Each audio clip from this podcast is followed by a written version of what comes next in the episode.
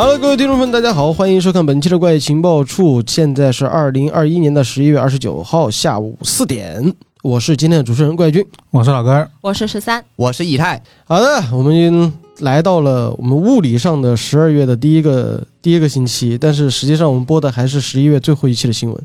对，是的，嗯，所以我刚才我刚才在录制之前，我还在一直在盘算，我说，哎，不是还是十一月最后一期吗？是，而且上次有一个小乌龙，你没发现你自己说错了，你说成了二零一二年，我们穿越了，穿越了，哦 哦，我们穿越了，不重要，不重要，不重要。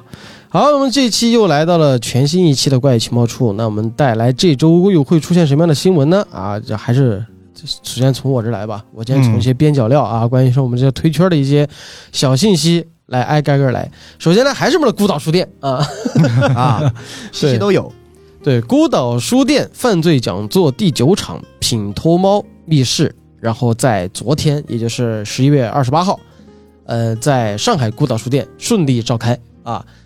莅临本次会议的 有品托猫里面的其中一位作者啊阿元，还有另外一名作者吉丁，还有另外一名作者石晨，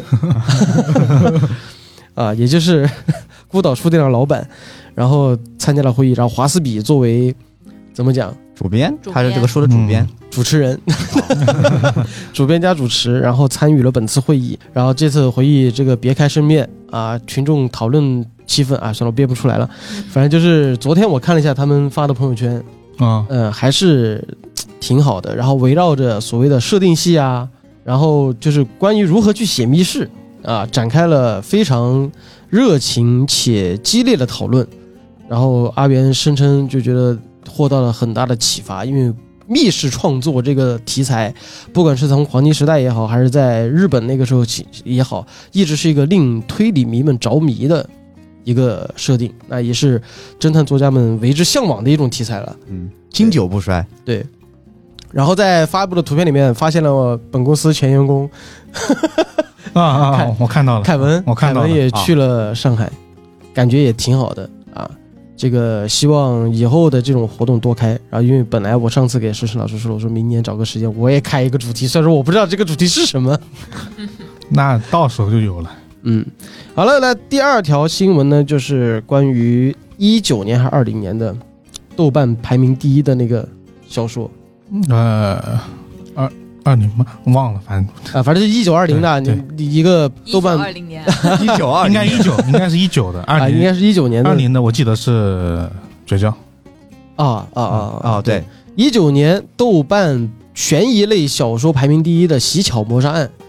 喜巧谋杀案，小家巧，》，对，《喜鹊谋杀案》确定于二月，就是二零二二年的二月十号上线英剧，哦，对他们就改编成了，就是那个联合美国的 PBS，然后制作成了这么一个英剧，总共是六集，六反正那感觉应该是很浓缩。一，集一个小时，应该，对，因为甚至更多，应该，因为他的主咖演员都是英文，也没有说中文，然后说了反正大家也不认识，就不重要了。大家有兴趣的话可以查一查。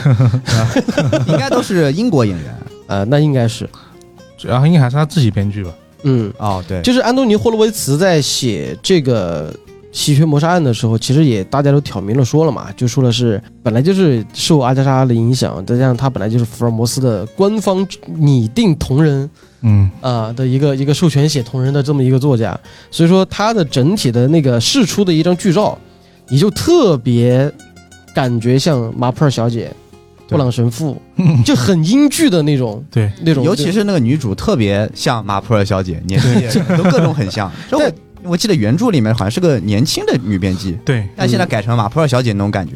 但是这整个故事呢，它其实也是讲了一个案中案的一个故事嘛，就围绕着一个女编剧，然后拿到了一个作家的手稿，然后这然后就那个手稿就是《喜鹊谋杀案。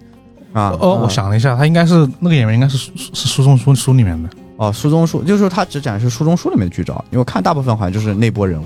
嗯，对对，他对应该是这样的，我想就还有现代的这个剧情是什么样子的，他如何把现代的一条破案线和书里面的一条破案线如何交叉进行，用六集，还是蛮期待的。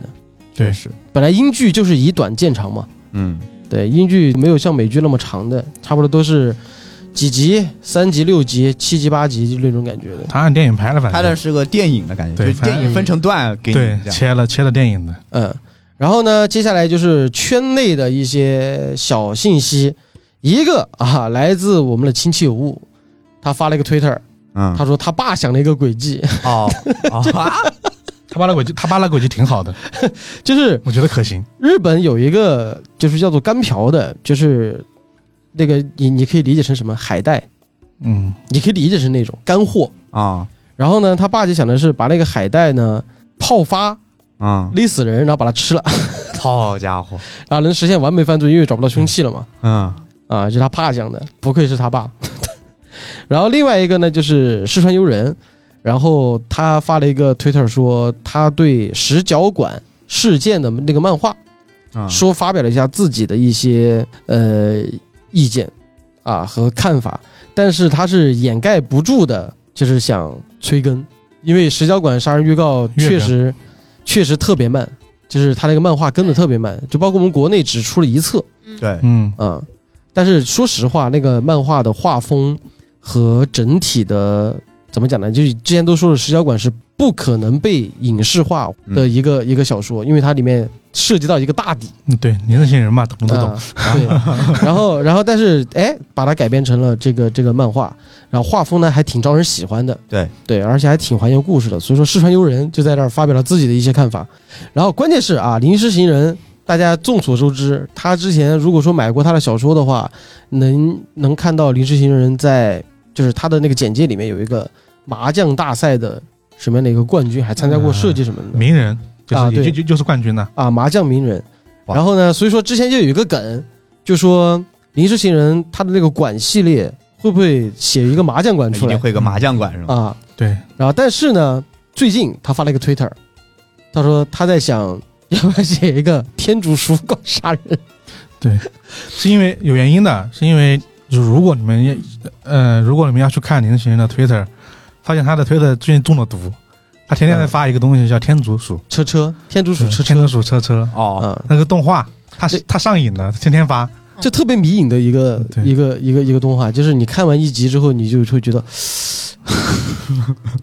好怪，再看一眼。哎，对对对对对对对，就就是那种感觉。然后临时行人就疯狂的迷恋上了这个这个这个这个天竺鼠。天竺鼠，所以说就最近这个，嗨呀，疯狂在玩梗，就大概是这样子的，对他应该也是故意的，他应该也不可能写。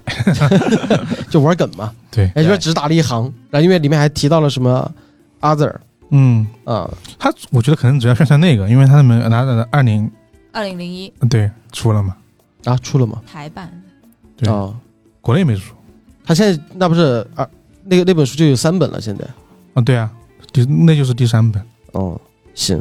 现在我们临时插播一条信息啊，就既然现在我们说到了临时行人老师嘛，啊，那刚才也说了他什么要说什么天竺鼠管杀人嘛，对，那现在刚才看了微博之后，最新消息啊，这个消息是热乎的，就说临时行人刚发了那个 Twitter，说已经确定要动笔写管系列的新作，就是他在去年零二年的时候，呃，二说零年二零年，啊，二零啊，天天穿越的搁这，他在他在他在二零年的时候说自己想在争取在今年想好书名，然后今年就是这儿发了一个信息说已经基本上确定轨迹是什么了，然后就差之后就慢慢开始动笔了。啊，啊，应该再等个两三年三四年，嗯 应该。应该没没那么慢，他们写书挺快的。我希望他慢点儿，啊哈，哪怕想想，他轨迹都想好了呀。但是金夏馆、奇面馆也是有轨迹的呀，但是那轨迹本来就 对啊。对啊啊，你说他轨迹的想想是吧？啊对啊，啊，那那是。再说再再打磨打磨打磨打，磨轨迹，嗯，最后一条啊啊，算是算算是最后一条吧，不是倒数第二条，关于我们的基丁老师，他在本周六啊，上周六就是十一月二十七号，在几上海的几何书店，然后围绕着痴迷少女来做了一个分享会。哦。对，痴迷少女就是他自己的嗯编剧的漫画。哦，我记得那个嘉宾还有陶典。对，陶点呢就是一名知名的声优，啊，对，嗯。嗯，也是配音演员嘛。嗯，配了我们公司很多人都喜欢的一款游戏的中的角色，因为原来你也配原声，嗯，好，反正反正这个就是大概是我们推圈的一些信息吧。然后啊，对，没说完，就是反正这个活动呢，当时基丁他们也发了照片了，也是有很多人就是去参与了。然后哎，说到这个，你还记得之前有一次石晨的那个侦探往事在上海做活动，居然路边的那些灯箱都铺了广告的应该是那个那个点的周边，啊！嗯啊因为是而且在一个图书馆嘛，而且而且就是侦探往事加印了。可喜可贺。可喜可嗯贺，，可喜，就是当时石晨也发了这个信息，就是作为一个推理作家来讲，加印这件事情就已经意味着这本书卖的比较好了嗯，啊。就是我我以后我也准备，就是我自己如果我出书的话，首印一百本，好，一定要加印，一定会加印是吧？首印五本，啊，不给你印别人，隔了三个月，这是这是第几版了？第十版加印的了。哇，一听哇，这人气这么高吗？哎，加起来总共销量如何？五十本。这是饥饿营销。啊，对，其实对于一个作家来讲，稿费是一回事儿，但是其实真正让他愉悦的一件事儿，就是作品得到大家的认可，然后能能听到编剧一句：“老师，你的作品加印了，进场了。嗯然后作为我们一个做推理自媒体的人来讲，最喜欢听到的就是小田说：“老板，怪异藏书局 哪本书脱销了？脱销了，卖断货了。迄今为止，我们有哪本书就是因为做了一期，点到为止，然后给卖断货了。”环界啊，环界，啊，环环境卖没了然后现在艾勒里奎因也是库存里仅剩三十本，对对，而且他们没法再印了。就是如果再再印的话，就没版权了。嗯啊，对，得嗯再去买版权再印。对，也就意味着现在艾利里奎因现在多少我不知道，反正艾利里奎因的国民系列和悲剧系列现在仅剩三十本了，啊买完就完事儿啊，就看谁会再出了吧。啊，出是肯定会出的，出是会但是就不知道什么时候了。希望下次封面能做的好看一点，像零八版一样。希望下次封面设计找我们来设计。我们不一定懂设计，但我们一定懂推理。对，好的，那接下来就是刚刚才就是推圈的一些事情啊。另外一个事儿就是关于一个电影节的。本来啊，就这个电影节和我们没什么太大关系，但是里面提到了一个单元，就是呢，宁波第六届微电影节向全国征集微电影、短视频、剧本杀三类作品。嗯，对就是他第一次这种剧本杀这种形式以正式单元的身份进入到了一个电影节里面。可能它是一个微电影节吧，就是嗯剧本杀这种空间啊，还有时间啊，相对来说更契合微电影这种感觉吧。对吧？但是，但是我一直有一个很焦虑的感觉，嗯，就是现在不管是不速来客，不速来客嗯。和杨明丽，杨门例外万，嗯，都打着就宣发都打着剧本杀，剧本剧本杀电影，对。然后这不就是悬疑推理电影吗？对啊，我们我们在某期节目中讨论过，他对那节目还没 那个节目还没放。对，但是我就我就听到这个词儿，我巨焦虑。就是我不是说剧本杀不行，而是觉得反向了，对，就因为剧本杀很火，所以说大家就拿这个来做宣传，让大家更更了解。然后，但是就这两部电影不是剧本杀电影，而且还有更离谱的，就是啊算了，等到大家听的时候就知道我们会举一些别的例子了。啊，对，那在节目里面预告一下，就是在上周老根儿一中啊一火，然后一干一干人等，一干人等，老根儿一干人等录制了一期关于扬名立万的电台啊，大家可以期待一下。嗯，好了，那这就是我以上带来的信息了，下一位那就到我了。刚刚也提到了，我这儿其实是游戏跟影影视吧。发现我也成了 说这两个内容的人了。确实确实没什么太多消息可以给大家分享。对，然后第一个，第一个其实是我们之前提到过的《名侦探柯南》的。然后呢，《名侦探柯南》它 M 二十五剧场版的标题确定了，电影的名字确定了，叫那个万圣节的新娘啊，啊，这个是被情报透露出来的。然后高木和佐藤两个人对。婚纱照，对。它整体构图是下面是警校五人组，背后一个柯背南，背后一个柯南，中间是高木跟佐藤的婚纱照。那完了，这个婚礼绝对 好不了。我觉得是。这个婚礼看着就像是个假的。对，我觉得不是真婚礼，嗯，哦，也就是。演出来的。可能是就可能是因为某起案件可能要卧底。去完成什么任务？啊，啊，对。这，让我想到了一个富豪形式，啊啊，有有一集是要套路要套路哪个罪犯，就是我们办一场什么什么宴会吧。他说这个宴会需要花多少钱？没事儿，我把这个酒店买买下下来。来，嗯，然后他这个其实他等到具体的应该等到十二月份。然后呢，其实跟着这个剧场版新出的还有一个类似的，还有一个跟进的消息，就是他 TV 版的本周会更新那个警校的松田正平篇。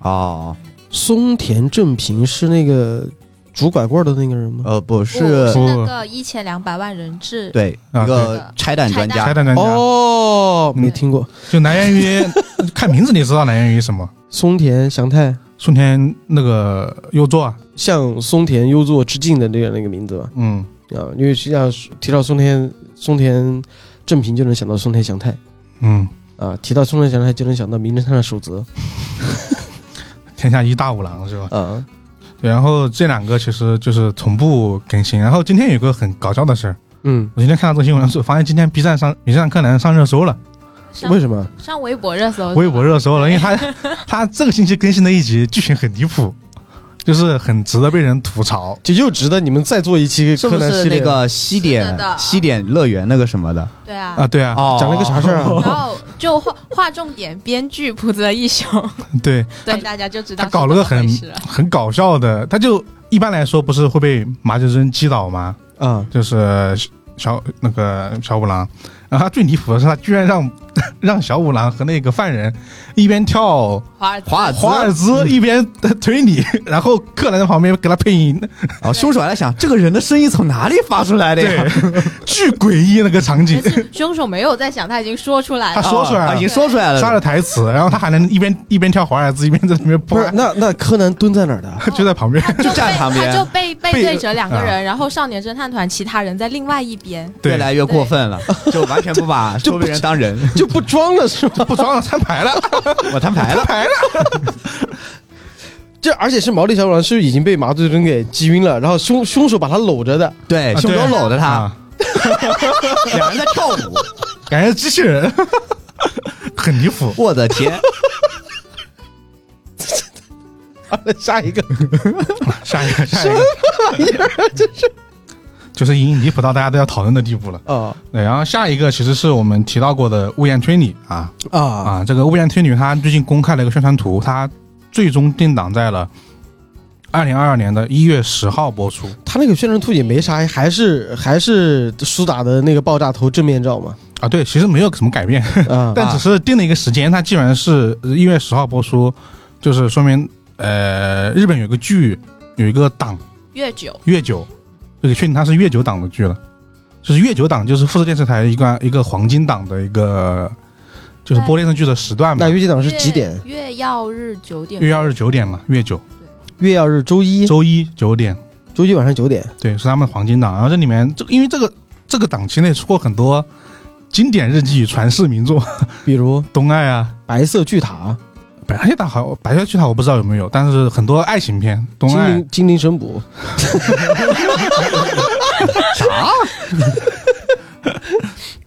啊，继续对，然后说回来，有很多爱情片啊，就是东爱，然后之前有一部那个什么《求婚大作战》啊这些，然后什么啊《朝五晚九》啊呃，那那就是什么什么什么第多少次求婚也算吗？啊，对，然后一一零一次求婚。对，嗯，然后这一次相当于说它是在这个播出嘛，然后还有一个信息就是说，它第一集说的是应该是一个一个小时的，呃，不对，九十分钟的特别版。嗯，第一集，对，我觉得他第一集可能会把第一个案子讲完。哇，屋檐推理你们看了吗？就上次看了开头那里，然后后面因为没有地方看。楼上有漫画呀，那楼上我买了呀。楼上只有两两本，呃，没不止两本，哦，两本吧？不止，哦哦。对，不止两本，我记得印象中好像是三本，啊，那不是，没什么大区别不是，起码你一两本看了，你能尝出那个味道嘛。啊，只哦。只不过我自己自己翻了几篇之后，就觉得太话痨了。对他那个主角话很多，对就是啊，他那个话都是体现在文字上的，就看着就啊，但是确确实实能看出来，就是在就光是在一个封闭房间里面，两个人在这对话，把案子给破了。嗯，我觉得他九十分钟应该是会把公交车一直到那个别墅里面讲完，可能啊，推测，嗯是吗？不然他为什么九十分钟他特意加长了之后讲一半，那多难受啊！然后他九十分钟就是给你讲一半啊，你要不然怎么看下一集？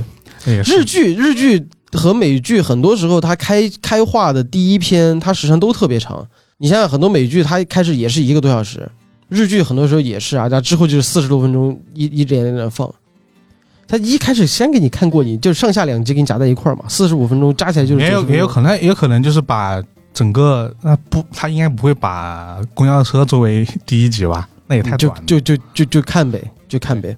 嗯然后，因为他现在其实已经出到第九卷了，就整个漫画出到第九卷，反正中文版的是出到第五卷，嗯那，差挺多，因为它其实销对挺散的销销量挺好的，一千三百万了已经。话痨推理，人家就是物言推理，对，然后这个大家可以关注一下，一月一月十号挺快的。还挺期待的。对我看毕竟看看怎么毕竟嘛，苏打婚后，第虽然说这也早拍了，但是这毕竟是苏打婚后的第一部第一部剧上上映的作品，对，嗯，好的，来下一个，啊嗯，下一个呢？下一个是个游戏，下一个游戏呢是小高和刚的推理新作《超侦探事件簿 Ring Code》，然后呢翻译成可以翻译成“矮语迷宫”，我看的一一版翻译，什么迷宫雾霭雾霭的霭字，啊？矮语下雨的雨，哦，矮语迷迷宫，哦，对，哦，然后呢，这个是公开了，但是呢，它的发售时间呀，然后呢，平登录平台都没有公布。但是呢，公布了一个阵容，就是音乐呢是高田雅史，然后呢，他的那个美术设计是那个美术设计是那个小松崎内，其实就是弹丸论破三人组 重新又搞了一个新项目。啊，对，对，现在弹丸论弹丸论破登录了 Switch 平台之后，就是出现了一个特别迷的一个行为，就是它在它的电子版，然后在就是在商店里面是单个的，它是一个一个买的。对，它是三个，就是弹丸论破三部曲外加一个 R，哦，那个那个那个叫什么什么学院来着，就有一个，反正有一共有四部，然后四部都是单独卖的，啊。然后呢，我买了一张卡，啊。啊两百块钱，四部都有。啊！好，嗯。不过确实，一在 Steam 上这几个游戏天天都是一直、啊。一直在打折。啊，确实，然后主角其实是三个人，一个一个戴帽子的一个就是比较怎么说呢，看着很很很很年轻的一个男主角，然后呢还有一个基丁老师很喜欢的女主角，还有一个不是基丁老师很喜欢的女主角，就是女王系的吗？对有一点点哥特系的，哦应该不叫女王系的，哦反正就是还有一个就是一个可爱的小宠物，三个天竺鼠出车。他这个这个整个这个配置就很很弹丸啊，对啊，因为毕竟就是他们三个人嘛，对，啊就当完不做了，我来做这个嘛。整个预告片风格各方面都很淡忘，对你嗯你拿去看好像好像没什么太大区对，别。看起来就像弹丸星座一样，但是但是说实话，我我之前一直想玩弹丸论破，很多人都给我推荐了这个游戏，然后终于等到出来了，我就一直在等 Switch 上出，嗯我想捧在手里玩。嗯第一关没到，给我劝退了。那个信息量让我想到了当年玩打月钢太郎的那个极限突出，就文本量巨大。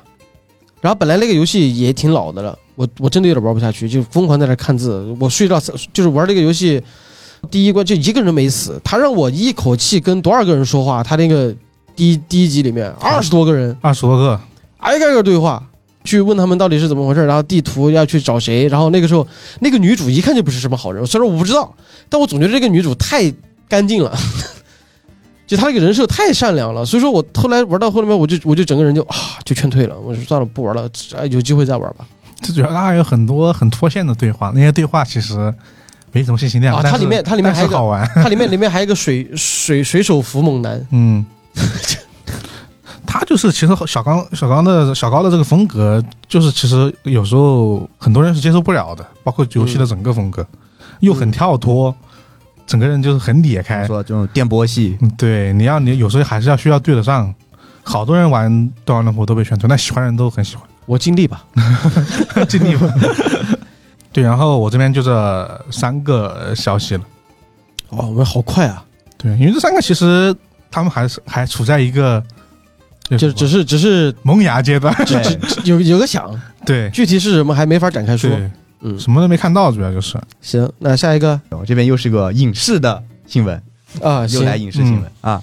然后我这边影视是黄轩、王一博主演的，改编自马伯庸的小说《古装悬疑风起洛阳》概念预告片已经放出来了。哇，他那个预告片真的好概念啊！啊，也不算太概念吧，还行吧，还行吧，有有一些还是挺具体的一些东西在里面的。然后我看了一下，是整体来说跟那个《长安十二时辰》非常像，嗯但是他改了这个地点嘛，就知道他从长安放到洛阳了嘛。洛阳就是武则天迁都之后嘛，就神都洛阳嘛。嗯大致的剧情呢，呃，是讲的又是不良帅，呃，匿迹于底层的不良帅是黄轩饰演的那个角色，然后他阴差阳错的卷入了一起案件，成为了嫌疑人。就是想要自证清白的时候呢，碰到了同样是在为了查清父亲被毒呃父亲父亲死于毒杀的这样的一个百里弘毅，就是王一博主演那个角色，然后二人就合伙展开调查，然后世家出身的那位呃思月呃是宋茜演的一个应该是女主了，然后为任务调查，并且接近了就是我们这里就就说演员名字了，这样比较好记，就是接近黄轩，然后想要寻取与案件有关的一个告密信，他也在调查，就是三条线，嗯然后汇合起来又是形成了一个三人小组是这个调查团，嗯，就你会发现跟《长安十二时辰》非常很像，对，确实，对，然后他这个《风起洛阳》原著你没有看过吗？这个原著我刚去查了一下，原著叫《洛阳》。我说怎么查了马伯庸的作品序列没有这本书呢？对，后来发现这是为了给这个剧写的一是原创剧本。我在网上看到的应该是这样讲法，因为只有另外一个原书叫《洛阳》，好像还没有出版。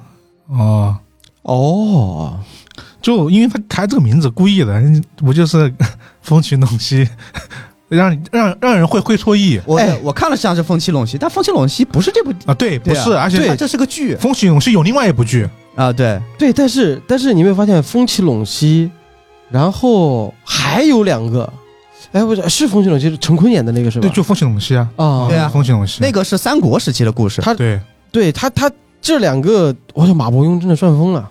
呃，那毕竟对前面几个就火了呀，都是大 IP 的手上一、对啊一堆。你看以前那些书都没卖出去，然后说现在马伯庸现在的整个出版计划和影视改编计划已经排到明年去了。他很适合他的书，很适合拍成电影。就他一开始写的时候，就是有很强的镜头。对，那个显微镜下的明朝大明那个不是小说，那个不是小说，那个不会拍不拍了。啊，也在拍吗？对对对对，主演是谁来着？我忘了，它也是一三个个，它是个单元剧式的故事，还有最后是一个相当于科普的一个东西啊，对，但是也也也也拍了，然后甚至出了海报了。啊。对，只能说太火了。啊，对，好这是我记得好像有刘昊确实写得好然吧？有刘昊然吗？我忘了。我很喜欢这本书，因为这本书讲的就是我老家那边的故事。你老嗯家是哪儿？哦，他讲的是徽州府嘛，我老家是在我老家在安徽嘛。哦，张若昀，张若昀，张若昀。呃，对我老家就是我老家那边，他写的是一个是是呃徽州府，当时是一个是歙县，还有一个是婺源的啊一个一个故事。都是确实很有历史对，因为我老家一直在徽州啊徽州那边。啊。对嗯所以当时看这本书还有挺亲切感，因为它有很多县志啊，都是我们那边的，然后一些地啊、一些地方，我甚至都去过。啊，嗯，就现在，反正我印象中就马伯庸明年三部，起码保底三部。对，而且现在是风起陇西是试出了片花了。然后古董局中局已经点映了，我今天还刚好看了他的微博。，哎对，马伯庸今天发了朋友圈，然后说了他去看了点映，啊，层次完全不一样。我看微博，你看朋友圈，应该是一个内容吧？然后然后应该是一个内容，就是他狂夸了这部剧什么节奏好啊，对每个角色的那个点很他。说的是，我看微博上写，就是总体来说就是瑕不掩瑜这样的感觉。嗯对对，他说有一点小瑕疵，但是不影响好他他看。他的意思就是核心把握住了，而且啊而且前提是我尽量忘记了我作为一个作者的身份去看，我只是一个普通观众，哦，那看来发了跟微博是一样的情商情商，这个开头应该是一样的。值得玩味啊！啊。就是收回风起洛阳，然后目前是预告片嘛，但是我看一下，就是他整个的人设，刚才讲的这个三人组嘛，其实也差不多，一个能打嘛，就是黄轩写的，主要是负责打，然后就跟之前《长安十二时辰》里面那个呃雷佳音演的角色很像嘛，然后就是王一博演的这角色主要就是书生，然后再加一个呃女角色，基本上就是还是那个方式。最后又是我听到最后就是台词里面有，就是他预告片台词里面有啊，这场大火究竟要烧向何方？感觉又是一个拯救洛阳，最后又回到一个拯救洛阳的一个故事整。个城对，就是让我想起了什么什么这把火中烧向何方，我的满第一反应就是董卓来了。他之前是长安反恐二十四小时，这估计是洛阳反恐，然 后多少多少时间反正给我的感觉就是这个项目就是因为《长安时辰》太火了之后，啊？对就，是拿马上的。有有可能，就你甚至它本来也是延续了唐朝的一些布局，而且又是在洛阳那一块儿的话，它的很多景，就之前拍《十二时辰》的一些很多东西都可以搬过来。对它景是可以用，但它没有像做那么大，我觉得整个整个预告片看起来没有很宏大的景，嗯所以说我当时我整个印象就觉得它那个预告片很概念。呃，确实，行，这个也期待期待吧。我们是连续说了两期马伯庸了，啊，对，两期已经有它了，赚麻了没办法，没办法。他书和最近动向太多了，嗯，真的是你的你的改编影视剧只要火一部，啊，对你就你欧了。但是陆续哎，说个题外话，就又能提到紫禁城老师。就有一天嗯他发了一个特别 emo 的微博，啊，啊，不知道有没有注意，就是一个人火不是因为哦，兰州拉面那个呃不是他的那个微博意思好像是是不是因为作品，而且作品啊，我等一下我找一下那个他是怎么说的。就他很 emo，突然有一天晚上就发了一个发了一个微博，说要自己洗心革面，重新做人的感觉。啊就是在十二十五号晚上，他发了一个微博，说的是一个作家每一次出圈靠的不是影视作品，啊、靠的不是影视作品，就是腰或者兰州拉面或者炒股，然后从不是他的小说本身写的有多跳。这绝对是侮辱！我反思，我闭关，我要打磨以后的作品，我要做个人。做个人都来了。做个人都来了吗 你？不知道，你不知道他是他是他他他突然为什么会这样的感慨？但是确实他的腰和那个就黄金眼和兰州拉面这个还有点出圈，有点出确实很出圈。但我觉得还还好，因为书其实现在真的很难单独靠书出圈。嗯啊，对，但是书又是很好的产生 IP 的一个载体，对，它其实现在更多其实是一个载体。但也没有关系，只要 IP 火就行了嘛。对啊，嗯，行，钱还是你赚吧。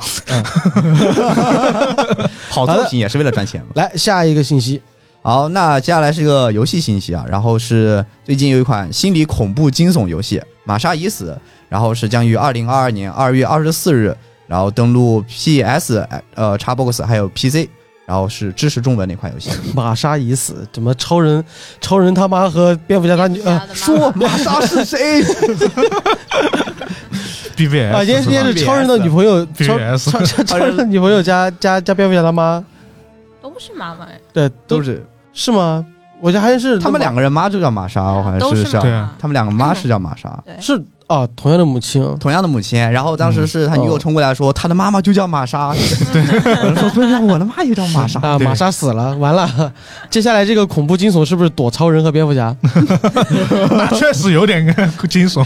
然后是发生在一九四四年的意大利啊，战争时期，人们发现了一具溺亡的女性尸体，残酷的真相被神秘的民间传说和恐怖的战争所掩盖，也是带有一些解谜性质。因为我看了一下它的有一个四十多分钟的一个 demo，嗯，应该试40多分钟是吧？对，呃，就四十多分钟，虽然看听着挺长，但其实我看完之后会感觉，其实就感觉都故事都没开始，但是会展现出一个头角，因为我看他最开始是有一个为了带带入故事，他用那个木偶剧的形式，感觉做的非常好。它啊，全程是意大利的语音，然后加英文的配字幕，所以整个剧情有他们甚至都不愿意叫我一声教父。对有那感觉，其实有那感觉，就他们整个的室内就装潢很意大利这种乡村的感觉。他们那个木偶剧我看一下是，一开始是两个，应该是故事的源头，就那个女尸相关的一些故事，一个女的和一个她的情人吧，然后两个人是。呃，在那里互诉衷肠。如果如果我自己我我有限的英语水平啊，只能大概理解一下意思，互诉衷肠。然后突然那个男的，也就是说，呃，他很爱你，但是你必须得死，就反正一个很神奇脑回路，把这个女的当场掐死了。然后那个男的也被应该是执行官还是说是治安官之类的，然后被也被吊死在树上了。然后河里的女尸好像就跟这个被掐死的这个这个尸体好像是有一些关系的，因为我看他就是整个是有木偶剧是有一个承接关系。嗯，然后事情又回，然后进入了那个应该是第一，他是第一视角嘛，然后会就进入主人的梦境，然后又是一一系列的被女鬼啊或者说这样的这个追赶，然后在现，然后再回到现实调查，回到现实调查这一趴就 demo 里面就没有更多的信息了，因为头都没有开始，只是展示了一下它的游戏功能啊还是什么的。按照就是欧美那边做恐怖游戏的套路来讲，这个故事很有可能是这个女尸的后人，或者说因为有什么创伤后遗症的人好，好像是有这种这点感觉。啊，进入梦境之后探索就是祖先的故事，对主线的故事。它的然后这个故事如果放在泰国，那一定是怨灵。确实，感觉它的解谜要素很多，因为嗯很多地方做的很细，比如说你那个主人主视角还有一个照相机，然后你可以拍下来之后拿到那个有一个暗房，你可以到暗房里面就是把那个照线冲洗出来，嗯它，整个的那个还原了那个那个在暗房里面冲洗胶片的那种感觉，然后会真相会一点点浮现。它里面有什么元素啊？呃，我刚刚看到的，就像我刚刚提到有木偶剧，那木偶剧做的非常的好看，其实很精致，就每个的它不可能四十分钟，全部木偶剧吧？呃不，就前面开头，但它用了很多中间有很多的信息是用一些木偶剧的方式给你做呈现，就过场，啊，然后你加自己游玩的部分的话，因为那个展现东西比较少，但是我给我感觉比较好的就是它的音乐做的很好，它有很多音效。不愧是干美术的，一开始先看形式，然后再看看音乐。游戏，我想知道游戏，宝贝儿。不，是我说了，游戏没有开始，然后那个英文我翻译游戏我看不懂内容啊，主要是。哦哦，那而。且他如果说他说英文可能还会好一点，我结合听然后再看字幕可能会更容易懂一点。但他说的是意大利语，更听不懂了。他的他的交互是什么？就是第一视角，完了之后就是翻东西，然后解谜吗？啊、对他有一个我刚刚说了嘛，他有个相机，嗯，但是那相机不像是那种灵儒鸦之巫女那种属于战斗道具，就是它那个有点像是《丧尸围城一》里面那个相机的，就是辅助你玩游戏一些解谜或者说完成成就的一个东西。应该很多会通过一个照片去完成。拿线索的，啊，对，拿线索，然后去完成解谜。刚刚提到他们音效嘛，它有很多很特别的音效，就是应该是他自己制的，有很多像是用莫名的一些弦拨出来的一些一些带有很恐怖、很惊悚的那种东水西。琴吗？呃，感觉听听感非常不像乐器，就感觉随便拿了一个什么东西播出来那种很嘈乱的那种声音。但是它做的很好，你如果是戴着耳机玩的话，应该沉浸感会很强。啊，沉浸感会很强，我手柄都吓掉了。现在这个游戏，它现在这个游戏显示的是二零二二年的二月二十四号。如果说 Steam 或者说上它，因为它现在 PS 和 Xbox 包括 PC 都会上嘛，对，到时候咱们直播玩一玩。大家都知道可以，B 站最大胆的 UP 主啊，怪大胆。其实是可以。这游戏我看了一下，整个质感其实很很好。啊，那因为是解谜游戏，所以有它很多的东西能放在上面可以还手吗？啊。目前没有看到，目前看到的只有跑，就是他梦梦境里只能跑。啊，目前看到只能跑那应该半是一个不能还手的。那应该和那个就是之前是什么那个什么什么无限循环还是什么层层恐惧层层恐惧啊，就不能还手，只能跑层。层恐惧嘛。啊，对，有有可能会有点像。哎，那他的那个 demo 里面有那种恐怖惊悚元素出现吗？就有跳你脸吗？呃，女鬼长得好看吗？有没有佳慧？有没有佳慧好看？那 那肯定建议去玩《儒雅之巫女》啦。呃，恐怖还是确实，它整个的氛围营造感是很抓你的心脏的，啊尤其捏着你的心脏砰砰砰砰砰那种。啊啊！什么？你以为你是挪吗？真的是。不是，说到刚才刚才说到《儒雅之巫女》的时候，我想到一个弗莱哥，就是冷笑话，啊，来自我们的孙公子。他之前说我们在一直在，就我和一红一直在说啊，这个游戏我买了，我特别期待，我想玩儿。然后完了之后，他说这是什么叫？就是林如鸦之巫女，他是怎么？他的怎么念的？好像不是我念的，我我也我也想不起来了。而且很奇怪，反正就是断句不太对劲。他就说是林如鸦之巫女，我就当时所有人都听愣了，啥？曾公子虽然不经常来，但是他经常在我们电台出现。弗莱哥，弗莱哥冷笑话之王。我们继续下一条新闻啊，十三我这边就是两本书，虽然两两本书也还是都没有样书在手。啊，对，第一本呢是新兴的午夜文库原创系列，呃，乌昂的床下的旅行箱，呃，这个月出版。哎，上次说了土楼的，呃，就是土楼的青稞，啊 啊！是什么语序啊？土楼的土楼的青稞杀人事件啊，不是青稞的土楼杀人事件。然后是当时说是十一月初，嗯，然后后面有三本书是不确定出，就说了有要出，但是没不确定的。但是目前为止，就是《动物城二三三三三》，对，对然后出了，然后王家俊的一本书还没出，但是吴昂的这本《床下的旅行箱》，对，已经嗯，是这个月就会出版。对，然后大概讲的什么什么东西它啊？讲的就是一个侦探，他叫做以千记，然后他是他是接到了一个委托，然后就跑到了香港的重庆大厦一个风水宝。啊啊，啊，有那个那个地方很有名。哦人杰地灵，啊人杰地灵。然后他他接到那个委托，其实是呃一张就他的案件资料上面是一张照片，然后那个照片上面呢就是一男一女，然后他们的背就缝在了一起，我们背靠背，嗯，背缝。卡帕。但这个轨迹我想这有点说回来说说回到我们的侦探以前寄到了重庆大厦，嗯在他住的房间里面，那个房间是他的委托人给他安排的。然后他发现，在他的床下面就有一个旅行箱啊，书名就出来了。然后那个旅行箱是就上了把锁，锁上有个英文字母 R，目前就 火箭队，瞬间破坏了这个气氛。盖起来了。哎，不是，刚才就是之前之前说，就是我们之前怎么说来着？床下旅行箱就觉得，一提到床下旅行箱就能想有到床下的旅行箱，然后里面有尸体。啊，对。啊然后我不是 Q 到了当时推理信条床下旅行箱是有一个密码箱嘛？嗯啊然后你现在一旦说到重庆大厦加床下的旅行箱，那就啊就不知道里面有啥了。氛围到了，反正里面可能装什么都有可能。啊，只要让门口一开门，就是就是一个阿三在门口。哦，真的，李泰是刚来深圳，没有去过香港吧？啊还没有，你去过吗？我没去过，反正我不知道那个地方，没我我知道没去过不。是，你是你是你是还到现在为止没去过香港是吧？我去了一次，啊，你去了吗？经常去对也没有经常我签签证不允许经常。啊，但是但是但是你有去过重庆大厦吗？我应该我记得我有经过过那边，就没有我之前在重庆大厦楼下转过转过一圈，啊哈。啊，然后呢？就是那种那种哦莫莫名的不适感。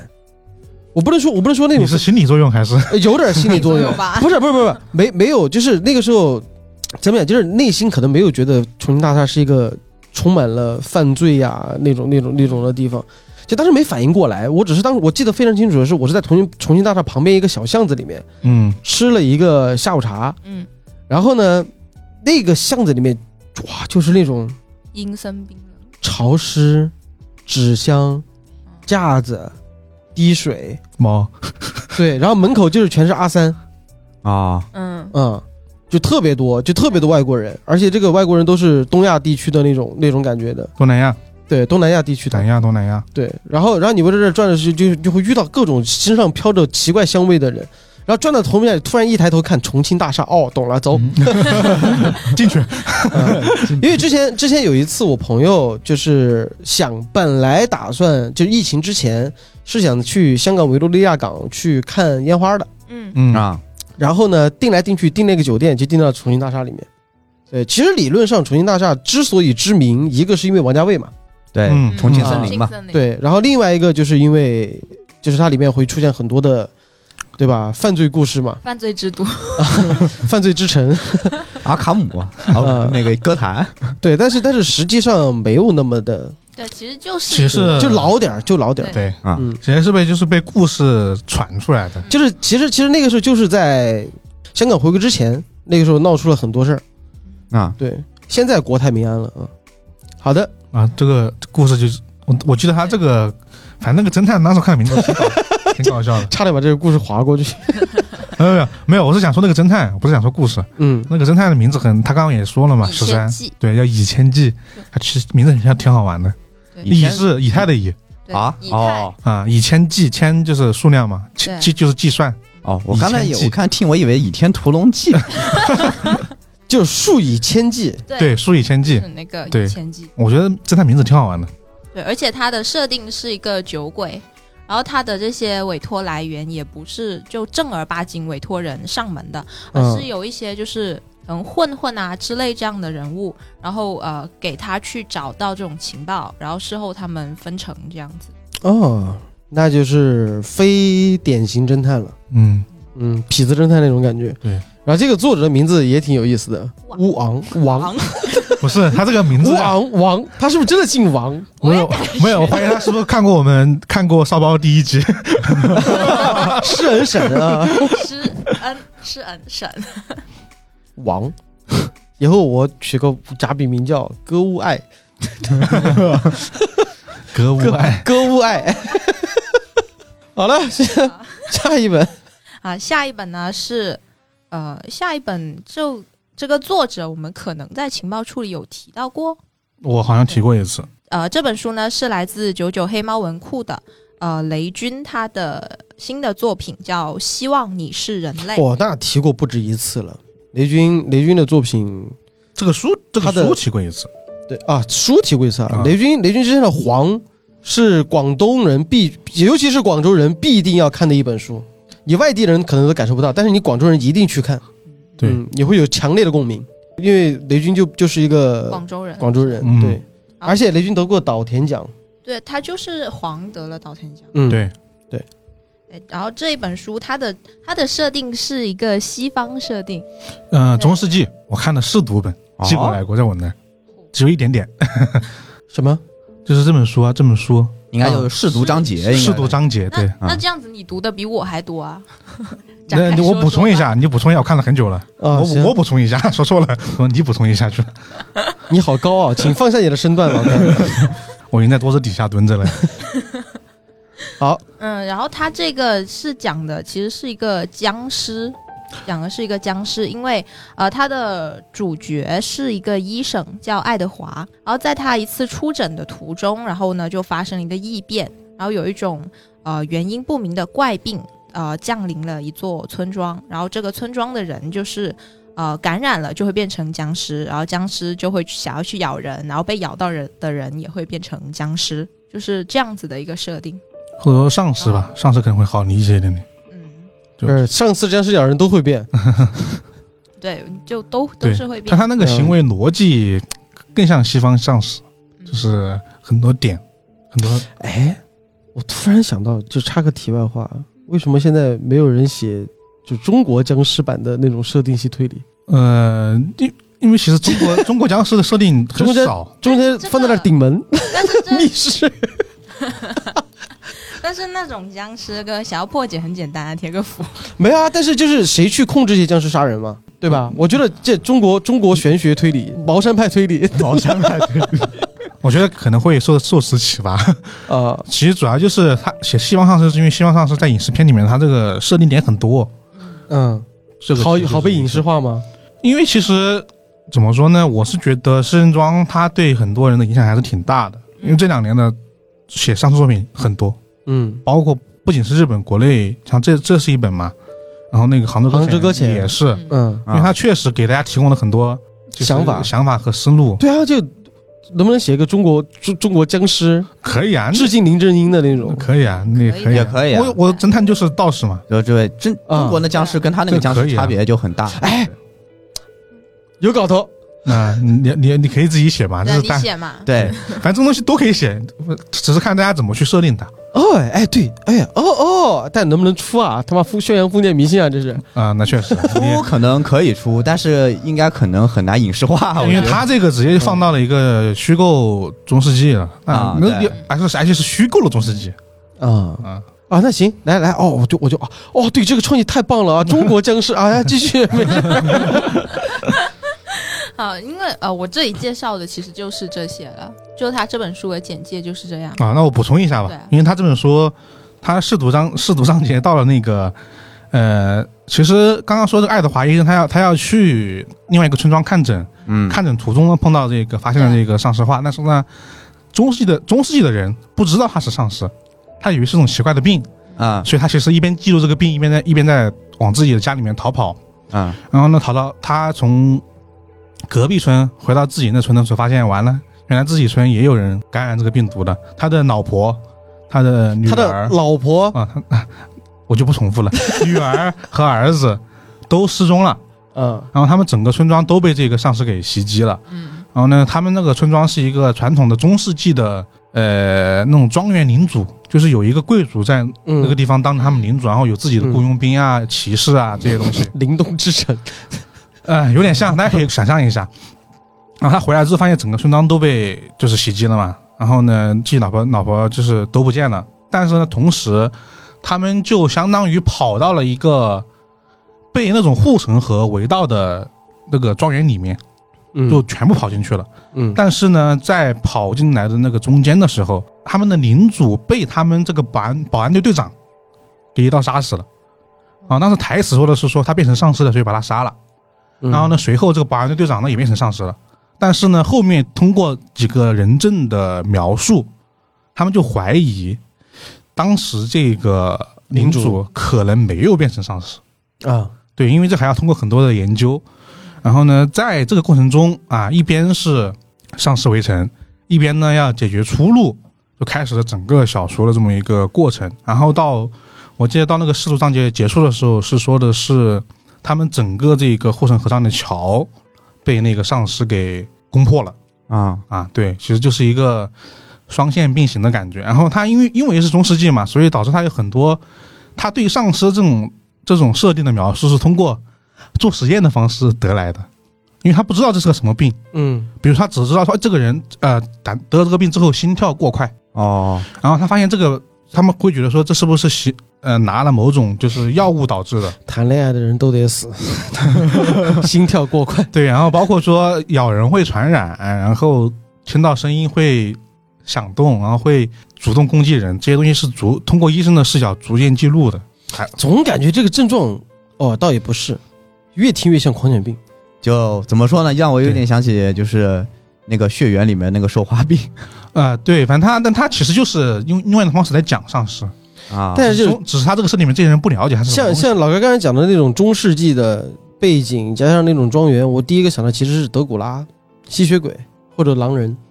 丧尸好像本来就跟这些起源好像是有一些些关系的。有关系，但是但是在在中世纪里面的丧尸都是没脑子那种，啊就是就《植物大战僵尸》里面那种。啊，对对，就是他没有出现那种特别凶猛的，你看，就是比如说一帮妖怪出来打群架，美杜莎什么，呃，德古拉加上弗兰克斯坦，这这些全部站在前排啊，隐形人、狼人这些全部站前排，后面就跟了一群，呃、这种丧尸的，而且我我记得他后面就是有一点大家可以期待一下，就是说他后面我记得有一个地方讲的是说，他们为了去取生存资料，去另就是去一个被攻陷的村庄里面去嘛，嗯。然后发现一个整个房间它是被上了锁的啊，是个密室，啊，然后那密室里面是没有人的啊，但是这个地方所有人都被感染了，他们就推测等会儿找到一个房间，那个啊房间是全部门窗上了锁的，是个密室，然后密室里面没有人，对，但所有人都被什么？所有人就被感染了。就是村庄里面所有人都被感染了，全部只有丧尸。啊！但是唯独那个房间是完全被锁死了，在里面没有人，对他们就医生推测，这丧尸是不是进化了？能干嘛？通过优胜劣汰，就是 从第一代到第二代进化，它变聪明了。啊，就又能做密室了啊！那还是就有点像杭杭州搁浅那种，它会有一个悖论但但是呢，他就是说没有他那个有点不太一样，他是明确说这个这个他推说这个丧尸可能会会锁门，但是 他他就解释了，他他他会把我们带上，他甚至会锁上，他就说他他在他他世界观里面这个东西他是会不断的进化的。假如说整个世界上都是丧尸，嗯，他们他们一定会自我进化，哦，哦，因为你为了生存下去嘛，按照生物的这个东西来说，它会自我进化，所以它就不是个它不是个单纯的我们传统看到的说，哦，就是那些丧尸就是全程都是那个状态，不是，它是会变的，啊后后面的案件也会跟着变，就可能到最后会有个僵尸博士出来，那就不知道了嘛。哎，但再按照这个按照这个情节，再加上他这个书名啊，我预测一下，没看过。如果大家别当剧透听啊，希望你是人类，会不会有点像温暖的心啊？哦，温暖的身体还是温暖的尸体温暖的尸体那，就你说那部电影是吧？啊？对啊，就是一个丧尸慢慢慢变成人了。啊，呃，感觉我听这个前面的设定又不太像是那一类型。对，啊，无所谓，反正还挺期待的。这样这样你听下去还挺有意思的。但是我现在那个时候他在讲的时候，满脑子都在想中国僵尸那个。对我还以为就你你会想说，就最后会有内鬼，就可能医生跟最后一个什么人一 v 一的时候，然后那个人看起来像是个人，但他可能是个丧尸。啊，那就大家可以猜测啊，随便想象，反正这个书到时候你们会看到。看上去是个人，但从来不干人事。哎，但是刚才呃，也给我们电台的朋友、也听众朋友们说一下，就因为我们现在基本上每期电台录制，起码现在是情报处录制的时候，我们都会开直播，所以说线上会有很多观众在和我们直播进行弹幕互动。然后在刚才看到弹幕里面有一个观众就说了一个，他说“规则系怪谈”，这又是什么一个新说法？有听过吗？没有规则系，规则不就不还是不就设定吗？不就设定吗？规则系怪谈，我不知道从这这个词儿是从哪儿来的。不不懂，但是我觉得怪谈它是自带设定的呀。分类越来越多了，其 实而且这个分类很没有，没有什么太大的意义，我总感觉，只是一个说法问题。对，就还有怪谈这两个字怎么说，也感觉这个这个有点泛指，又有点 怪谈有点泛指，对，嗯，没事儿，那这个我们就先和弹幕里互动一下。好，我这边书的资讯呢就结束啦。好了，那以上呢就是关于我们的情报处理信息了。但是呢，呃，由于马上嘛，大家知道，现在大家听到这期电台的时候，其实已经十二月的第一个星期了，那也就意味着二零二一年马上就要结束了。呃，众所周知啊，一到年底，各种年终总结啊总结就来了。比如说，在我们今天录制的当天，B 站就发布了他们的年度弹幕，今年的年度弹幕是破防了，啊，破防了。很有代表性。对，去年是爷青回，今年就破防了对，去年是也心回啊，啊！感觉这个词已经有有有几年的那种那种感觉，网络词的没办法，就网络太快词更新迭代太快了太快了啊！那随着各种年度总结啊，相信呢一定会看到大家使用的 QQ 音乐啊，年度听到的最最多的歌是什么呀？网易音乐又听到是什么呀？包括你 B 站看到就点赞最多的视频是什么？播放量最长的是什么呢？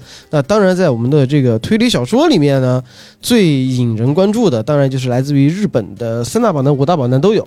嗯，对，啊，在国内呢就是豆瓣这样的一个排名。那刚好在呃，就是上周我们跟着驴日的这样的一个译者七之竹嗯的帮助下，我们首先啊先获得了三大榜单其中之一的一个榜单，但碍于、呃是是是另外一个三大榜是啊三大榜单之中的其中一个榜单，啊但是碍于呢。这消息来的太早了，早到那个杂志都没有出版偷跑了，啊，就偷跑了。偷跑了，偷跑了因为咱们上面有人儿，啊 然后就拍了几张照片，然后当时我们本来打算出的，但是考虑到这本杂志还没有出版，所以说就说摁着了，嗯。就说先暂时暂时就不发。然后后来陆续就跟着别的榜单的信息就来了，比如说，呃，像是我在上周我就发布了一条，呃，早川书房嗯。呃这本推理小说好想读，啊对。对这样的一个榜单，然后我们公布了 top 二十，对，Top 二十是嗯。其实是四十本，因为它分为它国内的一个榜单，还有一个海外的榜单，就是日本的本土榜和他们的海外榜。对他们引进到嗯有这样的一个榜单。然后本来我当时是打算，要不然咱们单独做一期的吧。但是想想我们这年底还得出一期豆瓣的这个这个书单，是我们每年电台的惯例嘛。对，也稀里糊涂做三年了。呃，那个榜单有三年了，对啊，嗯就我们我们做这个榜单已经做三年了，算上今年已经三年了。所以说我们就顺带捎带脚吧，在咱们这一期先把这个。呃，这本推理小说好想读的榜单，我们现在聊两句，然后之后可能会单开一个专题聊聊三大榜单。对，主要是其实有点不太那个的，就是大多数我们都没看过，书没有看，没有引进的就没有引进，就提一嘴吧。嗯。那首先，那这个图是以太做的啊，嗯，啊，对。这，个图是以太做的啊。可能都不知道，你提醒，别提醒，好，来吧，我们以太来介绍一下吧，我们大概听一听啊。首先的话，还是重提一下，这个是这本推理小说《好想》二零二二年日本榜单 Top 二十。好好，我们现在第一名啊、是老朋友了，米泽穗信他的《黑牢城》。黑牢城，对，嗯黑牢城。对，这本可以给大家提一嘴啊，就是我们拿到的另外一个榜单第一名也是他，啊，对，啊，对，对，很有可能就现在现在不知道，现在不知道其他榜单会变成什么样子，但是现在感觉上怕不是要他满贯。他如果他这个在在三连，那就也就意味着距离上一次三连冠嫌疑人 X 现身到食人庄。嗯，再到米泽穗信的这个黑牢城的话，那这个这个这个频率是逐渐缩短的。嗯，对，嗯，对，所以说也怎么说呢？就说明呢，最近日本推理也不景气，也不一定吧。某部作有一部有统治力作品的出现，其实可能代表这部作品质量很高，它的推广力会更强。比如说对好《嫌疑人 X》的现身，这样它其实是把整个圈子往前推的。嗯，不知道，现在就是好来第二名，第二名可能会听说人少一点，就是佐藤鸠的呃特斯卡特利波卡。对，这个名字听到非常难受。好来第三名，啊，第三名是月村了卫的《基隆警察白骨街道》，啊、这本嗯下一本 然后是第四名阿金川澄海的《沧海馆的杀人》，啊、第五名。第五名可能会熟悉一点了，就是金村昌宏凶人底杀人。啊，那就是他的系列第三部。系，列第三部。嗯就是你现在听到第五名之后，突然发现有一本哇，我可以说这本了。第一本其实也可以说，第一前本。前面的好苍白第一本大概知道他个故事，是个历史推理，对，好像讲的是本能寺。啊不是哦，本能寺之前，本能寺之前，反正是战、嗯。战国时期那个。他，讲的是对。要要现在讲吗？你提一嘴了。现在讲的他是讲的是黑老省，这是一个地方，然后呢，讲的是一个日本的当时的一个军师，他那个人叫黑田官兵卫，有有有一个哦有一个大和剧就叫军师官兵卫，哦哦啊，对。他，讲的是这么那个人的故事，那个人是个侦探。哦。哦，然后呢，他讲那个，反正就是讲了有一个城，反正那个人叫类似于叫我不应该叫村重还是叫村重？村重，村重跟织田信长之间的，因为日本历史上有一个谜题，嗯。就是当时按照日本的那个史书记载，这个村重呢本来是织田信长一个得力干将，嗯。但有一天突然谋反了，然后历史上只记了一句话：此人突有逆心，谋反了。呃对。然后但是呢，没有人知道他的真正原因。然后很多游戏啊、剧都在改编这个嘛，比如说那个《信长之野望》，野望，然后呢，很多大合剧都在改。但是呢，这是一个历史的谜团。他是他身边唯一一个黑人吧？是他吗？呃，不是他，不是他，就他会牵扯到黑人。然后呢，他就讲了这么这么个人的一个故事。他其实有历史推理和案件推理合合二为一的这么一个内容。啊，挺好的。啊，又是一个历史推理了。对，嗯，啊，是虚，就是放到那儿，还是后人在解读？就是在那儿，他就是那就不是历史推理，他算历史推理。对，他带着历史的。对，因为他那个那个东西是他完全自己虚构出来的呀，他只知道最终这个当年是个谜团嘛，他也不知道怎么发生的，哦自己编的呀。行行行，对，他在破因为因为确实我也听说过，就关于本能寺这件事情，其实有很多解构啦，包括对，包括对就模仿那个叫什么名字？就是他你说明治光秀还是啊，明治光秀，嗯明治光秀，就是他说明治光秀其实和织田信长的感情特别好，就突然谋反还是怎么回事？呃也有说法，就是他一明治信长对他很不好，一直很不好，就是因为那本能寺的事儿真的很乱。啊，然后后后来又说，因为他们说好像是明治光秀把本能寺烧了之后，也没有找到织田信长的尸体。每个人其实每个人的那个做法都很奇怪，嗯包括那个织田信长自己的儿子，每个人做法都非常奇怪。只要有个人哪怕做对了，好像这个事情结果都会好很多。嗯，整个事情做完之后，最大的得益人是丰臣秀吉，对，但他那个人，他当时整个人都不在那块地方，简单。他在他在关西。啊，行，反正就是这么一个，来我们继续吧。然后到第五本是凶人底杀人，嗯凶人底，这次又要搞什么花活？就是完全不知道，但是能够知道消息是凶人底的故事还没有结束，这个系列还会往下写。反正他的他的那个魔眼之匣的啊，最后的结尾是那个女侦探好像发现什么了，嗯，然后去找他们那个背后那个组织的事情组织嘛，嗯，啊，现在到凶人底，然后第一步是丧尸围城，第二步是预言成真，嗯，然后再看第三步又是什么了？第三部反正设定是那个凶人，他是个设定，凶人。凶人凶人是一个设定，就是单看那个就是汉字的话，嗯，那我记得它是一个设定，凶人是一个特殊的。原名书上也写的是凶人底，其实就是一个翻底，就汉字凶人底。汉字凶人啊，嗯凶人是一种特殊设定，反正也是一种很，反正都是带设定系的三本。嗯，啊，好的，来，下一本也是老朋友，三金田信三，如记名供奉之物，这个是之前你没有说过吗？没有就是这本是本新书，他应该没有没有出版哦这这是他今年的今年新书，应该我们之前聊的好像有聊过台版的，但是这本没有，也没有台版也没出。对，啊。主要好名字太像下一本，名字太像了。这个名字其实好像还是三金田信三自己做自己造了一个字，因为听七之竹说他之前没有翻译出来这个到底什么意思。嗯，哎，说到这个，说到这个，就是我觉得我们现在给大家念一念这个名字，也不多不多做一些过度的一些解读啊，因为这样容易露怯。啊，但是呢，因为我们碍于我们现在这个是个节在直播录这个节目的时候，刚才我看了一下我手机，其实如果发了一个，好想跟你们一块儿聊啊。我是觉得之后我们录下一期的时候，可以拉他一块儿一块儿来。反正后面还有很多榜单，到时候可以邀他。因为因为毕竟他这里面就是他出了榜单之后就发了个朋友圈在那嘚瑟，就是说。哎呀，这榜单上的名字我好多我都有啊！他是他他是他 他是他预测预测对的六七本。关键他应该都看过很多，比我们要好一点。对，比我们有怎么地嘛？但是确实可以拉着七只竹，然后我们来好好的给大家捯饬捯饬这个这个嗯有些可能也保不齐国内什么时候能出版这些书嘛。对我们很多现在就跳过嘛。对，啊，但是先挖个坑，先先先，然后 挖子先，嗯，好，行好。来下一个，下一个揭穿脖子采访犯人，呃哦哦，对，然后下一本是呃浅仓等会儿揭川博子还在写书啊？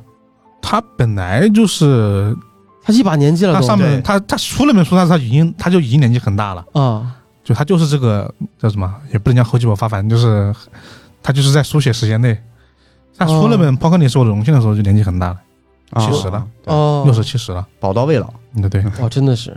然后是浅仓秋成的六个说谎的大学生，哎，很多人当时发微博时，很多人说挺期待这个的。哦，是吗？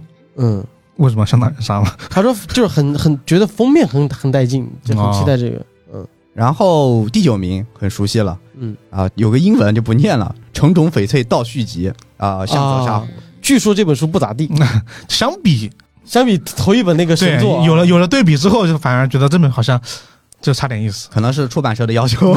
就首先首先是 我是这样觉得的，这本书是香泽沙沙呼的《城中翡翠》系列嗯，的续作，然后又是另外一个是倒叙推理，我就很喜欢了。对，但是就后来听到目前为止有人说了这个这本书的名字，就觉得又没那么期待了。就这个，我觉得应该会出。再加上香泽沙呼本来就有前科，就他就就好像是那个他的城新人新人侦探那个城中翡翠是一个意外，啊，就他写了一堆烂作之后，突然出了一本神作，他写那些也不是叫烂，反正就是看他这个人，他到底想不想，就是取悦读者。啊。啊，对，其实我是能写出来，我就不写。我写。我自己喜欢的，对，呃第十本《化蝶而死：平家物语》推理抄是羽生飞鸟的作品，这是第十名。嗯。然后是第十一名《神之恶手》，呃，这个字念泽吗？就三点水一个尺啊他是念泽。泽泽泽泽对。小泽玛利亚那个。啊，不不是，不是这有对。哦对，吉泽明步，他之前日文版也是那个是报名字有点慌。你能不能 报这些名字？《灌篮高手》里面有一个泽北，，泽北啊，啊泽北啊，我突然想起来，我这报连续报两个名字，我好慌。不是都退役了都退役了，退役了，退役了。好了，够了，打住。日本优秀女演员，第十一名吧，卢泽央《神之恶手》，刚才那个剪掉。然后不用讲，我觉得挺好的。第十二名，玻璃塔的杀人知念实习人，啊，啊。但我这叫哨子塔，我我第一反应也是哨子塔，他的汉他的那个汉字就书名上汉字写的是哨子塔，但是翻译是玻璃塔。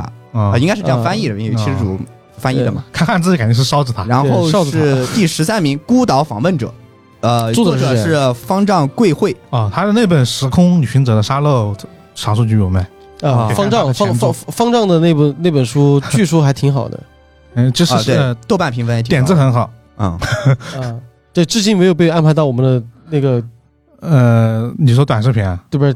点到为止，点到为止。我点到为止，我觉得有资格上吗嗯，好像，我觉得那本书就是想法很好，但是有些地方完成度不是特别好。那你给他完成一下呀，我帮他完成一下，这不就点到为止的任务吗？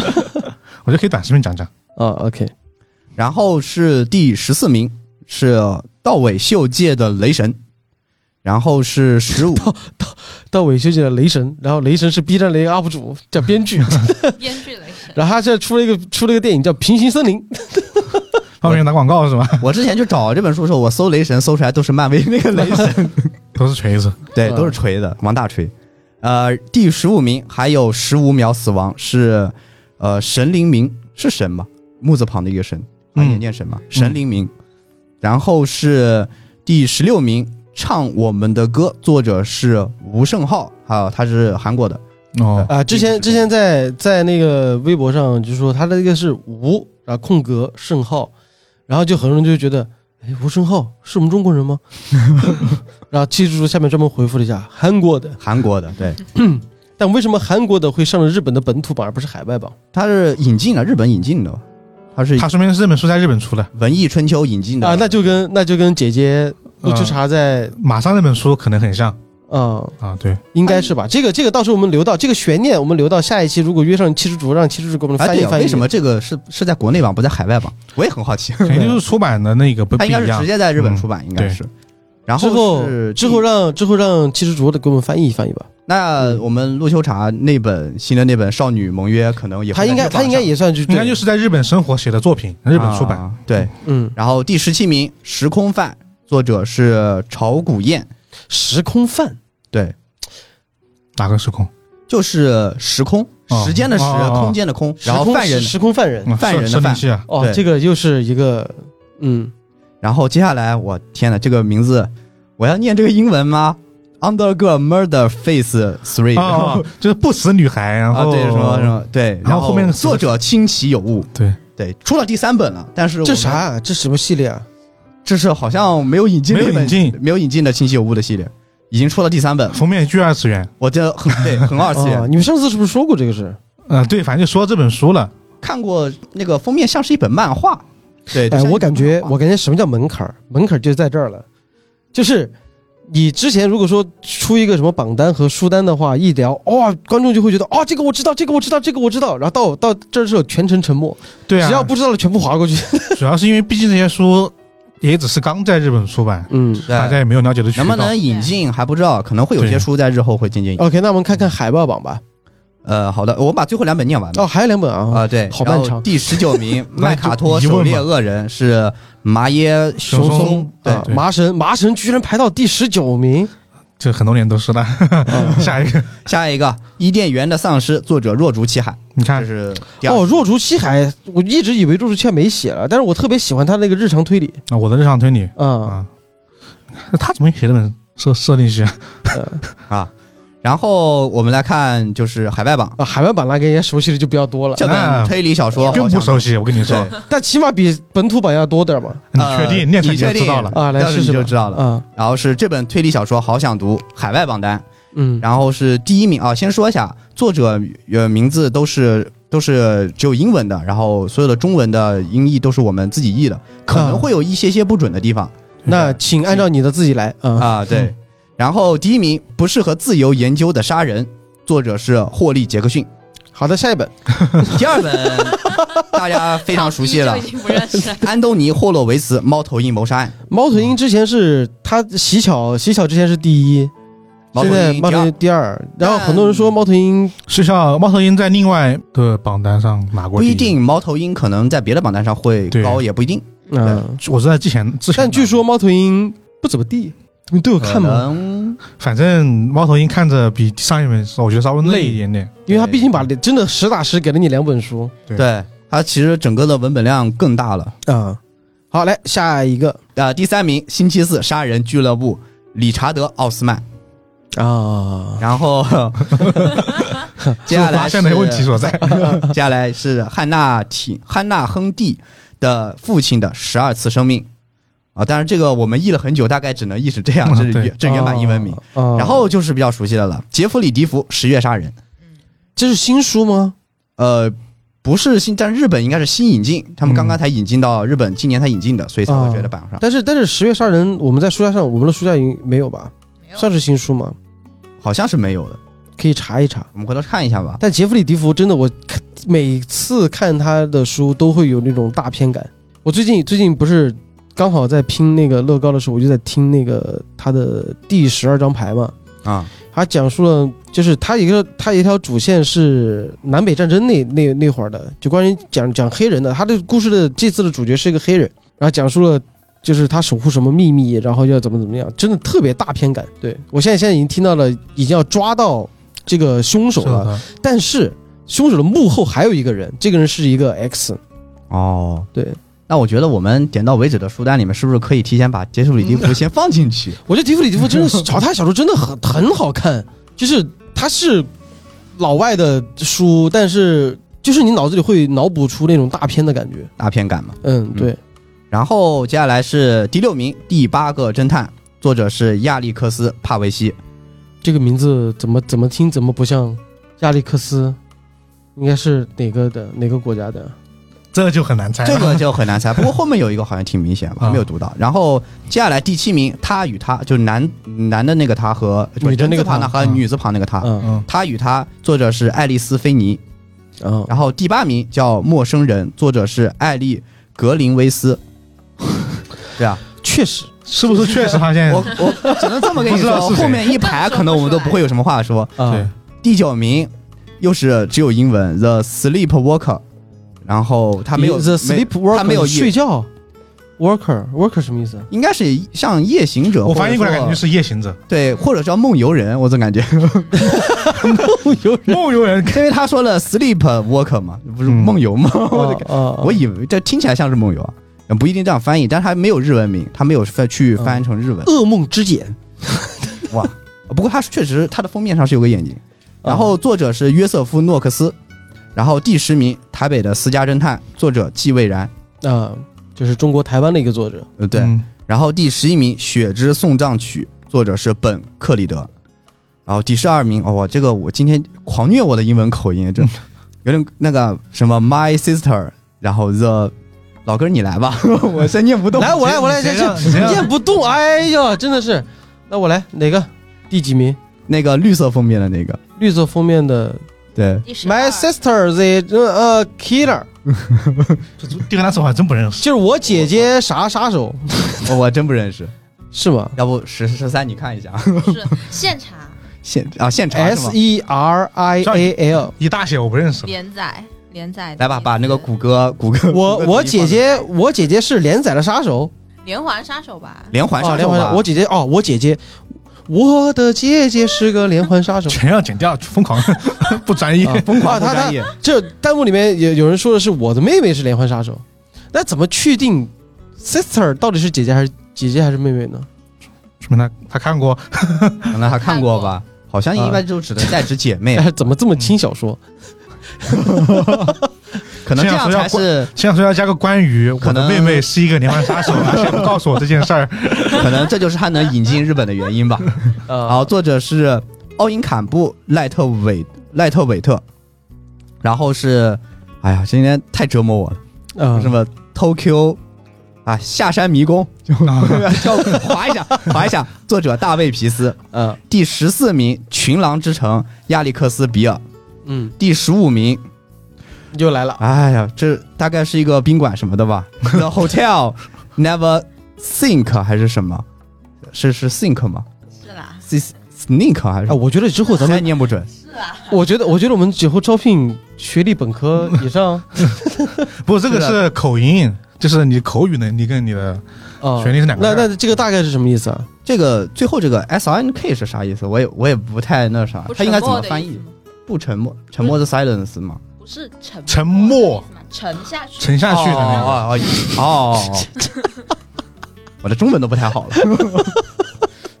然后作者是亚当啊奥法伦普莱斯，OK，然后第十六名《命运的证人》D M 文德，作者是，啊然后第十七名，呃，布鲁帕扎鲁的少年侦探，作者是帕迪，呃，阿纳帕拉。怎么中文也不行了吗？不是这个听起来像是拉丁美洲的作者还是哪里的？对，就、啊所以会很绕口嗯，啊。第十二十八名啊，终于是熟悉的来了，文学少女对数学少女，作者陆秋茶。哦这个时候终于有一个，终于能憋了好久了，终于能插上我就我就看你跟这个吗？我就我就等这个在。啊，哇，我的妈耶！我就等这个呢。其实说到这儿，就真的给大家说一下，本来原计划这个榜单我们是只想放前十的，对啊，对，然后但是后来发现姐姐的这本书被排在了十八，对为了这点醋，我们包了这盘饺子。对，展示了我非常粗劣的英文口音，对，特别难受。就是本来本来我们的榜单只到十就 OK 了，我们以太也不用那么痛苦，但是真的是为了姐姐，看到姐姐在这个榜单上，然后 然后我们真的把这个榜单给扩大了二十。那最后两本我就不想就不念了，念 念一下吧，念一下，你这样你不念最后两本，就想着我们姐姐是最后一名。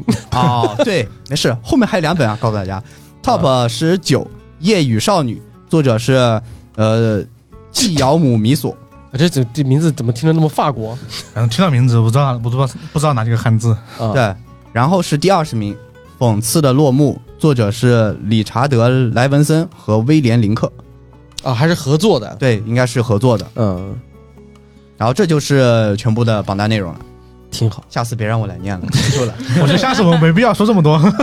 就是就是念念一个榜单，做一个节目，突然暴露了自己的阅读 阅读量。主要那一段我们说边上话，大家可能听得比较难受。哎，我我我很想知道，道，剪一剪吧，我啊，对我很想知道，像七之竹这样的，有去看过海外榜的所有书吗？有去预测过吗？那可能我觉得可能没有吧。怎么说呢？英文这些作者他发给我的时候，这些作者都是英文，英文还是我翻译，嗯。啊或者说但确我找他们，一起实但确实感得感谢七之竹当时发给我们的时候，都是他把日语全部汉化过来了，啊。因为他知道我有一个毛病，就是他有时候他发日文朋友圈，我都会骂他。啊，就是你要不然就他就是他经常会干这些事，就我经常我之前一个电台里面我不是说过我一个朋友，就是有些朋友就经常截一张 Twitter 上面的图，日文的，然后发一个朋友圈，哇，好厉害，就这三个，哇，好厉害，然后放张日文的图，你妈这厉害在哪儿了？我操！然后那个时候我经常私信骂他，我说能不能把它翻译成中文？但他这个时候就确实真的是榜单一出来就很很很主动的来啊做的很清楚，然后对包括提供了封面对，相对的这个原文啊都给到了，这样不愧是不愧是七之主，也非常感谢七之主了。就是真的，我也希望能够降低大家的观看门门槛吧，嗯对吧？因为很多时候我其实会觉得，有的人的优越感会来自于，你看这本小说你没看过吧？然后这本小说没看过的点是在于，可能这本小说绝版了，也有可能这本小说是被明翻过来的，还有一个可能就是这本小说我自己就看了原版。对，就来自于这儿，但我是我是我其实不是不大希望能看到这种现象出现的。对我是希望大家都能够更多的去就是共共同交流嘛，共同交流，然后多多出行，而不是把这个东西放在一个凌驾于别人之上的一个东西，因为本身就没有什么太多的东西，所以说把明帆推荐给我看看，啊，明帆那是 老根儿就是这种人，我跟你说。没有啊，明帆是你大家都知道的呀，而且明帆这个事情有点那啥。灰色地带。啊，对啊，嗯，但是但是但是说实话，我觉得以我们的电台，虽然说灰色啊不是太好提，但是呃怎么说呢，你们辛苦了。对。对，确确实实没有你们，很多爱好者都没办法看到很多很好的优秀作品。对尽管可能这本书没法出版，可能也因为没法引进，但是确确实实，我们作为内部交流资料来讲的话，内部交流 就你想想那个那个那个那个，有些时候下载资源的那个上面他写的一个东西，推理小说其实真真切切就是这种。嗯对，起码在当年可能会有这种情况，但现在都大家都是在用电子档去互相阅读，然后辛辛苦苦又不赚你钱，对对吧？我翻译出来仅供大家看一看，就是能够让更多人看到推理，我是觉得是非常好的一件事情。然后，因为毕竟彩虹牙刷，我就是因为明番，呃那个好像只有明番我觉得好的嗯，你自然会就是大家可能懂的也懂。我觉得这个事情就是确实感谢还是感谢，但是这些这些书，我觉得每年那可能也不只是读者的一个就是选书标准，那可能更多还是出版社编辑老师们的哎一个，我很引进引好奇标准。我很好奇，就是那个宝岛社他们那个呃选单后面不是有一行数字吗？那行数字是选票吗？